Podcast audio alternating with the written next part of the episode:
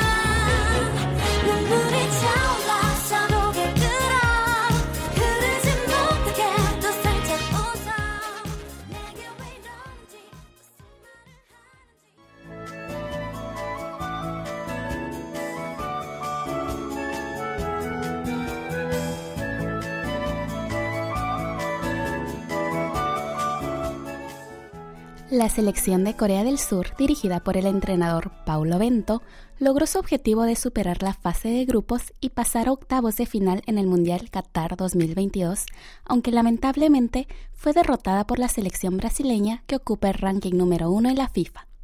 Pese a la derrota, Cabe destacar que esta fue la tercera vez que la selección coreana pasó a octavos de final en la Copa del Mundo y la segunda vez que logra este hito fuera del país, por lo que muchos coreanos están muy contentos con el resultado y se preguntaban si el técnico portugués seguiría liderando al equipo coreano. Sin embargo, Bento anunció el martes 6 de diciembre, tras el partido de Corea contra Brasil, que dejará su puesto como técnico de la selección asiática, noticia que entristeció a muchos fanáticos del fútbol coreano. El técnico añadió que ya había tomado la decisión el pasado septiembre y ya se le había comunicado a los jugadores y al presidente de la Asociación de Fútbol de Corea. Así que con esto finaliza el trayecto de cuatro años del director portugués y la selección coreana que tuvo su inicio en agosto de 2018 después de la Copa Mundial de Rusia.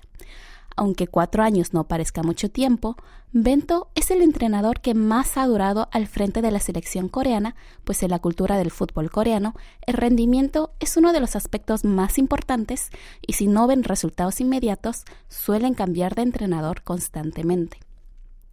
De hecho, la técnica de Bento no era muy convincente y muchos dudaban de él incluso antes de comenzar la Copa del Mundo.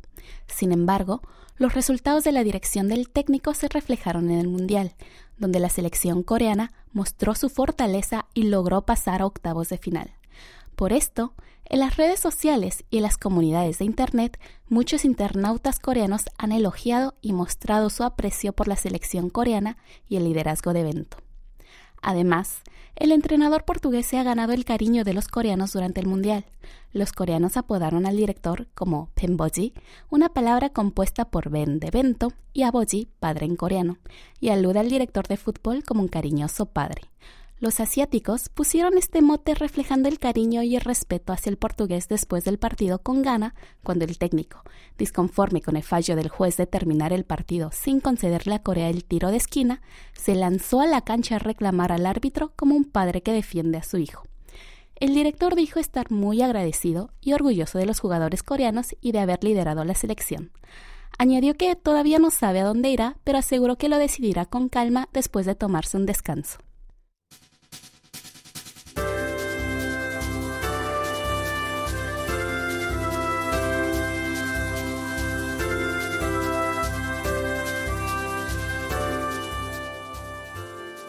La biblioteca al aire libre Leer en la Plaza de Seúl, inaugurada el pasado 23 de abril para conmemorar el Día Mundial del Libro, completó un total de 43 sesiones acompañadas de 478 programas culturales y cerró sus puertas este año el domingo 13 del mes pasado.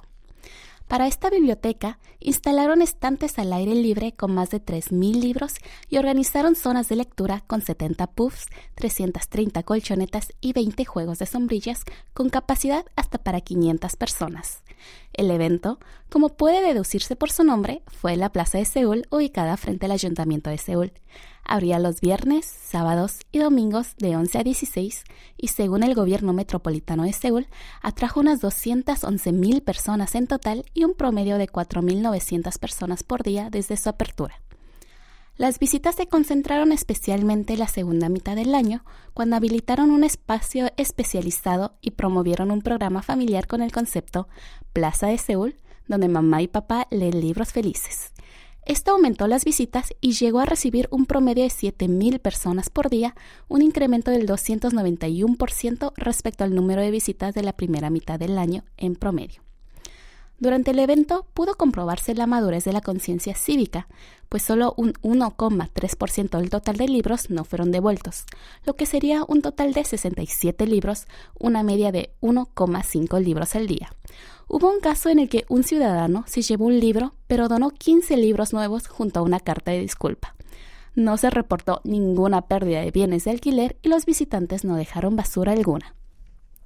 Según una encuesta de satisfacción realizada a 1.661 ciudadanos que visitaron dicha biblioteca, el 94,7% de los encuestados valoró positivamente la operativa en general y el 94% dijo que pensaba volver. Por otra parte, el 85,4% de los ciudadanos que participaron en la encuesta dijeron haber leído al menos un libro durante su visita a la biblioteca de la Plaza de Seúl. Esta es una cifra alentadora si tenemos en cuenta que, según la encuesta nacional de lectura de 2021, la proporción de lectores entre los ciudadanos de Seúl es del 54,7%. Así que, al parecer, este evento de la Plaza de Seúl contribuyó a crear hábitos de lectura y al aumento del volumen de lectura de los seulitas. Gracias a su éxito, Leer en la Plaza de Seúl reabrirá en abril del próximo año la nueva edición se enfocará en hacer de la Plaza de Seúl un lugar de descanso con libros y cultura. También aumentará los días operativos de 3 a 4 y abrirá sus puertas los jueves, además de viernes y fines de semana. Hagamos una pausa y levantemos el ánimo con una canción. Jin de BTS canta El astronauta. Yo vuelvo con ustedes después del rincón con nombre propio.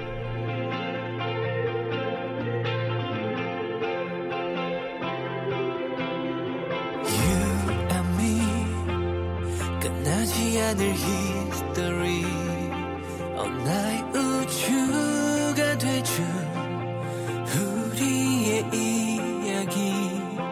목적지 없이 흘러가는 저 수행성처럼 나도 그저 떠내려가고 있었어. 어둠 속에 찾은 나의 모든 dream. 새롭게 시작될 story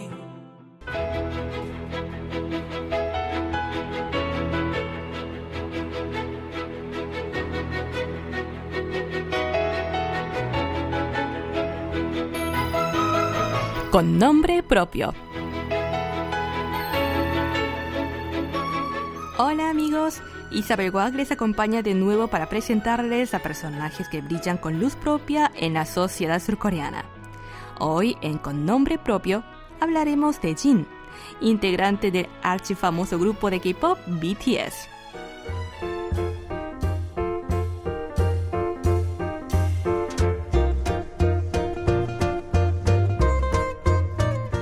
Los siete miembros de BTS, el grupo más popular de K-pop, anunciaron en junio de 2022 que tomarían un descanso por tiempo indefinido en su carrera musical.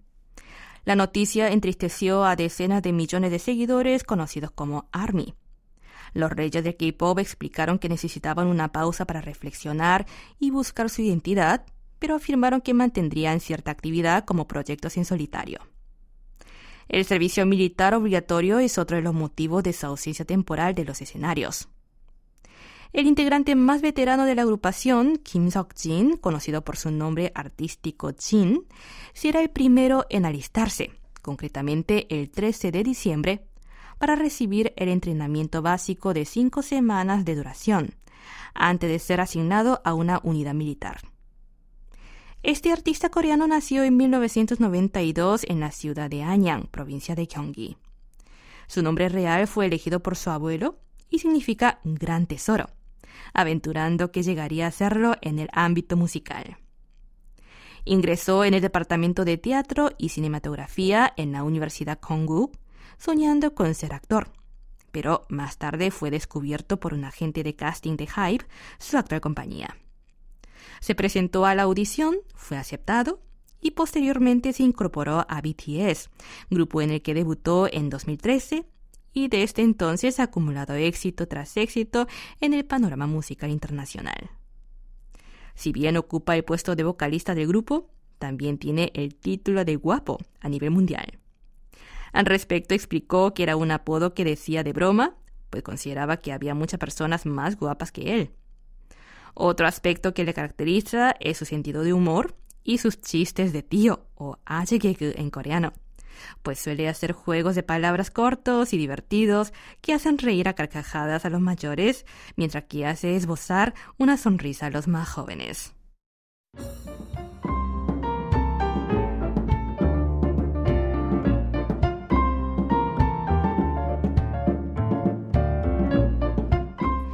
Pero integrante de mayor edad de BTS es mucho más que un rostro bonito. Y después de escuchar su atractiva y hermosa voz, es difícil no convertirse en ARMY. Basta con escuchar su interpretación en solitario de Fifani, una de las canciones más elogiadas y aclamadas por el público en los conciertos de la boy band del K-pop. Antes de cumplir con su deber militar, Jin estrenó su primer sencillo como solista con la canción The Astronaut, dedicada a sus fans en colaboración con la banda británica Coldplay. Tras darse a conocer la fecha de alistamiento, el cantante del grupo BTS pidió a sus seguidores a través de las redes sociales no ir a despedirle al centro de entrenamiento, pues podría congregarse mucha gente y generar una situación de riesgo. El servicio militar en Corea dura entre 18 y 21 meses, según la especialidad militar, por lo que se espera que la boy band más famosa de K-pop pueda volver a reunirse en torno a 2025. Cada uno de los integrantes será muy extrañado por sus fans, agradecidos por los momentos felices que han dejado sus espectaculares coreografías y canciones con positivos mensajes que han conquistado audiencias globales. Por tanto, no es un adiós para siempre, sino más bien un hasta luego.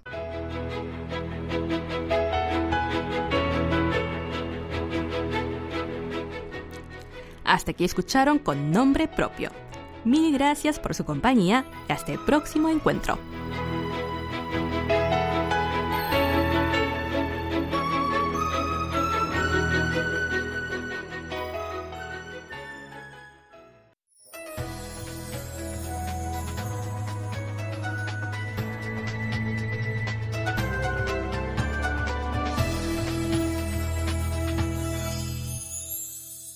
KBS World Radio. Están sintonizando Corea Diario. Hoy jueves 8 de diciembre les acompaña la conducción de Nanam.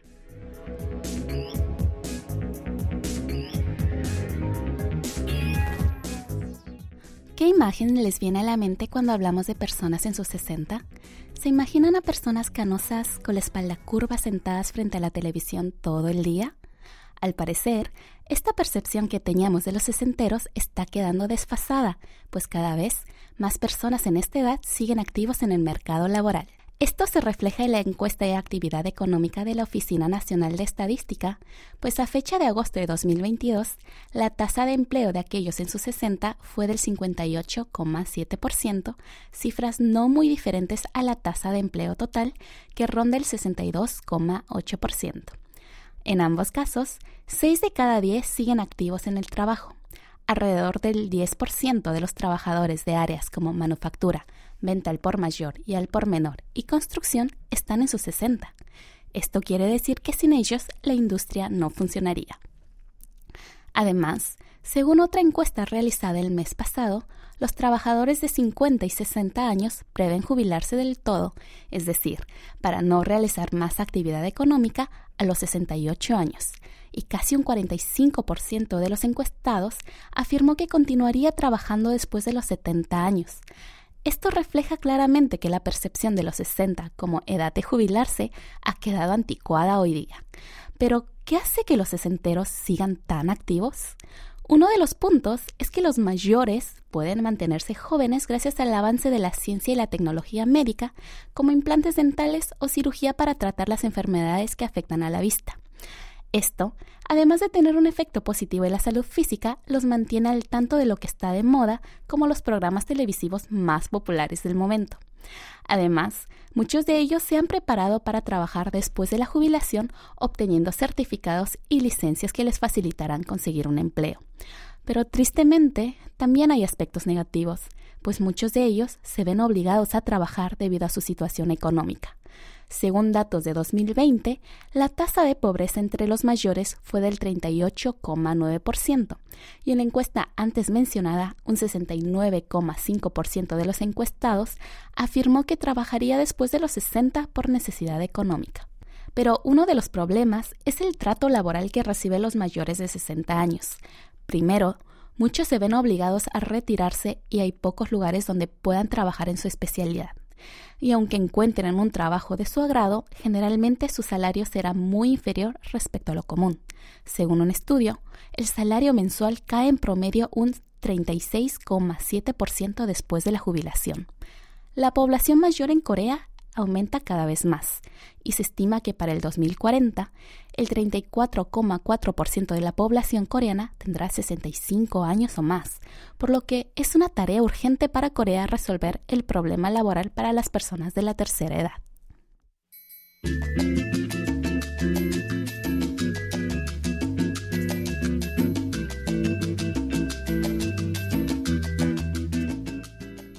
El mercado de Dongdaemun es uno de los más representativos de Corea, famoso por su gran tamaño y su historia. Está dividido en cinco distritos comerciales donde venden todo tipo de productos como ropa, electrónica, fontanería, juguetes, alimentos, pero en particular destaca los artículos de moda y tejidos. Por eso, muchos extranjeros acuden a este mercado a comprar productos al por mayor para revenderlos en su país. Antes de la pandemia, China era el principal destino de las exportaciones de los artículos de moda de Tongdemun, pero a causa de las políticas internas de ese país, como la política cero COVID, las ventas hacia China han bajado considerablemente. Y ahora, en su lugar, Japón se consolida como nuevo cliente principal del mercado de Tongdemun. Esto se debe a que desde que llegó el coronavirus 19, la ola coreana caló profundamente entre los jóvenes japoneses de 10 a 20 años, lo que aumentó el interés por la moda coreana.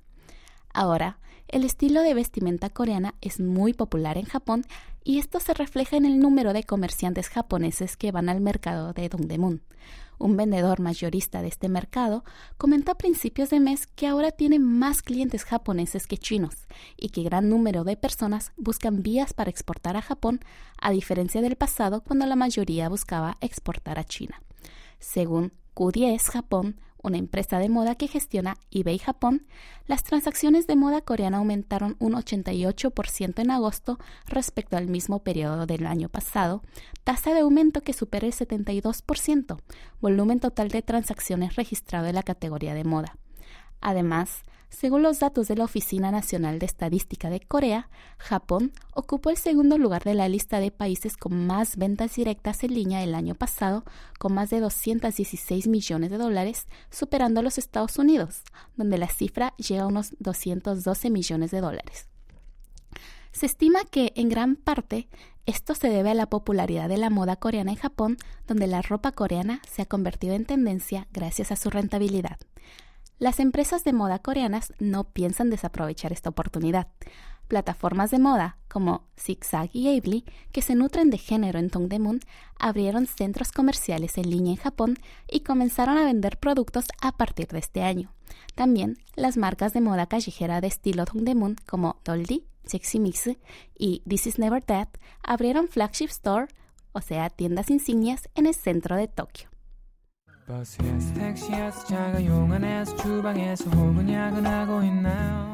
Con esta noticia cerramos las puertas de Corea Diario. Yo soy Inanam y fue un gusto poder acompañarles nuevamente este jueves. Como siempre, les digo hasta luego con una buena canción. Kopi Soñan canta Hechizo de la Felicidad.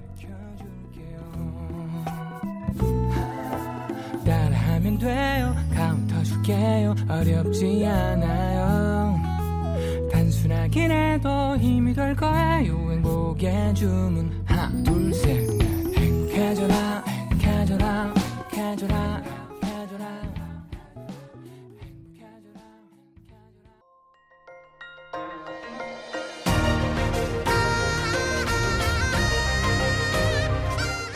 Acaban de escuchar el podcast de KBS World Radio. Hay muchos más contenidos en wall.kbs.co.kr barra Spanish. Gracias por seguir en sintonía. KBS World Radio